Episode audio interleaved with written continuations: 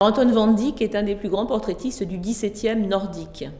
Cet artiste euh, anversois va donc euh, réaliser les portraits des plus grands personnages, soit des Pays-Bas, soit d'Angleterre, hein, puisqu'il va travailler très longtemps auprès du roi d'Angleterre. Il va donc réaliser des portraits le plus souvent en pied, en soignant évidemment beaucoup le costume, la mise en page, avec un fer très précieux, avec une facture très particulière, de grande qualité, à la hauteur donc des personnages qu'il se doit de représenter. On a affaire ici au portrait de Gaston d'Orléans, donc le frère du roi Louis XIII, donc un des personnages les plus importants du royaume de France, qui va probablement être portraituré par Van Dyck à l'occasion d'un séjour du prince dans le, dans le nord de l'Europe, dans les Flandres.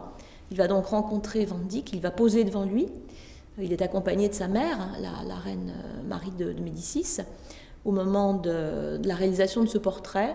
Et ensuite, Van Dyck donc, travaillera plus souvent en Angleterre, réalisant surtout les, portraits du roi Charles Ier d'Angleterre, hein, dont il est le, portraitiste officiel. Alors ce tableau euh, ne devrait pas être à Chantilly, il représente donc Gaston, duc d'Orléans, et le tableau a été offert, c'est un peu anecdotique, euh, par le roi George IV d'Angleterre à la famille d'Orléans, parce que comme ce personnage porte le nom de duc d'Orléans, le roi d'Angleterre s'imaginait qu'il était un des ancêtres de la famille d'Orléans. En fait, pas du tout, c'est une autre branche. Gaston d'Orléans n'a pas eu d'autre descendante que mademoiselle de Montpensier.